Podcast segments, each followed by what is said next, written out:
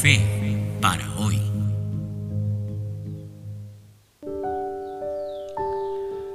Hola, ¿cómo estás? ¿Qué tal? Qué alegría. Realmente qué lindo que podamos estar juntos una semana más para seguir creciendo en la fe, para seguir compartiendo la palabra de Dios y, estos mensajes de meditación que espero estén ayudando a tu vida, sirviéndote. ¿Sabes una cosa?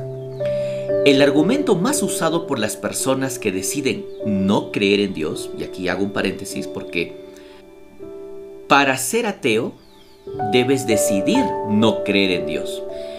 Y eso, mi amigo, no hace necesariamente que Dios deje de existir. no, porque tú puedes negar mil veces que el aire existe y respirarlo mientras lo haces. Pero ese es otro tema. El argumento que usan muchas personas que deciden no creer en Dios es el argumento del mal. Es decir, si Dios existe, ¿por qué permite el mal en este mundo? ¿Por qué mueren los inocentes? ¿Por qué los malvados triunfan? ¿Por qué los corruptos son impunes y castigados los íntegros? ¿Por qué se derriten los polos? ¿Por qué se extinguen los animales? ¿Por qué simplemente no puedo vivir tranquilo y en paz en este mundo? ¿Sabes? Ese argumento tiene lógica. Y tú dirás, ¿cómo? ¿Qué? ¿Acaso este no es un programa cristiano? ¿Cómo puede tener lógica un argumento ateo? Espera, espera, antes de que me apagues y borres este podcast. Permíteme explicarte. Si tu concepto de Dios es el concepto de un ser que está allá en algún lado del cielo, el universo, y que tiene solamente la responsabilidad de complementar tu vida y de ser una especie de genio de la botella que tiene que darte lo que necesitas y deseas aquí y ahora, entonces claro, este argumento tiene validez, porque estás pensando solo en esta vida, solo en este mundo, solo en esta realidad. Y el panorama de esta realidad no es muy bueno que digamos. Enfermedades, pandemia, muerte, totalitarismo, guerras, injusticia y la lista, la lista solo se hace cada vez más larga. La Biblia cuenta una historia impresionante que explica todo esto. Dios había creado todo y todo era bueno, perfecto, justo, la tierra era un lugar hermoso para vivir. Pero entonces, la primera pareja decidió desobedecer. Decidió explorar en los argumentos de Satanás y de esa manera cayeron. Y su transgresión no solamente acarreó en ellos muerte, sino en todo su ecosistema, en todo el mundo. A medida que la gente poblaba la tierra, se veía de manera más y más dramática el problema del mal. La injusticia empezaba a gobernar, la violencia, la maldad. La conducta humana llegaba a niveles no antes vistos. Y con cada nuevo nivel de maldad, la tierra se alejaba cada vez más de ser ese hogar hermoso donde vivir y se convertía en una especie de selva donde tenías que mirar a todo lado, siempre a la defensiva siempre a la defensiva. ¿Y sabes? Esta situación no ha cambiado. Con cada época y con cada adelanto tecnológico e industrial se empeoraba.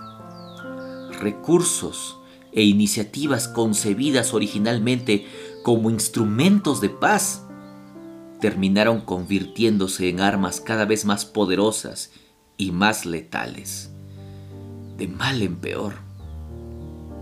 Entonces, ¿qué? Entonces, ¿Dios qué? ¿Qué hace? Entonces, ¿dónde está el papel de la fe? Quizá te preguntarás. Solo respira un momento y mira esto. La Biblia dice que en medio de esta historia de crueldad, Dios envió a su Hijo para ofrecer a toda la humanidad una nueva oportunidad, una nueva vida, un nuevo mundo. Un día Cristo dijo a sus discípulos lo siguiente, no se turbe vuestro corazón. Si creen en Dios, entonces crean en mí también. En la casa de mi padre hay muchas moradas. No les dijera esto si así no fuera. Por lo tanto, voy a preparar lugar para ustedes. Y si me voy y les preparo lugar, volveré y los llevaré conmigo para que donde yo estoy, ustedes también estén. Esto está en Juan 14, del 1 al 3. Si tú has creído que Cristo te ama, que está allí, que Él te escucha, que es presente, entonces cree que hay una realidad más allá, que hay una vida diferente, que hay un mundo feliz, que este mundo no es el fin de todo, no lo es. ¿Cómo te sientes al escuchar esto? ¿Confundido? ¿Te cuesta creer? Mira, yo encontré en esa promesa un asidero de paz y esperanza para mi vida. Y hoy elijo creerle a Jesús. Decido creer. Creer que Él volverá por mí, por mi familia, por quienes creen en Él, por quienes lo han aceptado a Él como su Señor, como su Salvador, como su Dios. Él viene por aquellos que se aferran a su promesa. Creo que hay un mañana construido por Él un mañana donde Dios secará todas las lágrimas y donde no habrá muerte, ni dolor, ni llanto, porque las primeras cosas habrán pasado. Creo que Cristo no solo está a mi lado mientras hoy paso por el valle de sombra, sino que estará conmigo hasta cuando ese mundo llegue. ¿Y tú? ¿Crees en esto también? Que Dios te bendiga muchísimo. Tómate un tiempo. Haz una pequeña pausa donde estés, en tu casa, caminando, en el vehículo, trasladándote a tu lugar de trabajo, a tu centro de estudios, quizá en la noche, no sé, pero toma un tiempo y ora. Y dile a Dios lo que acabas de escuchar. Cuéntale. Cuéntale lo que te ha hecho pensar y sentir. Y que Él te pueda dar fe. Fe para hoy. No te olvides de compartir. Te mando un gran abrazo. Te aprecio, te quiero mucho por tomarte un tiempo para escuchar esto.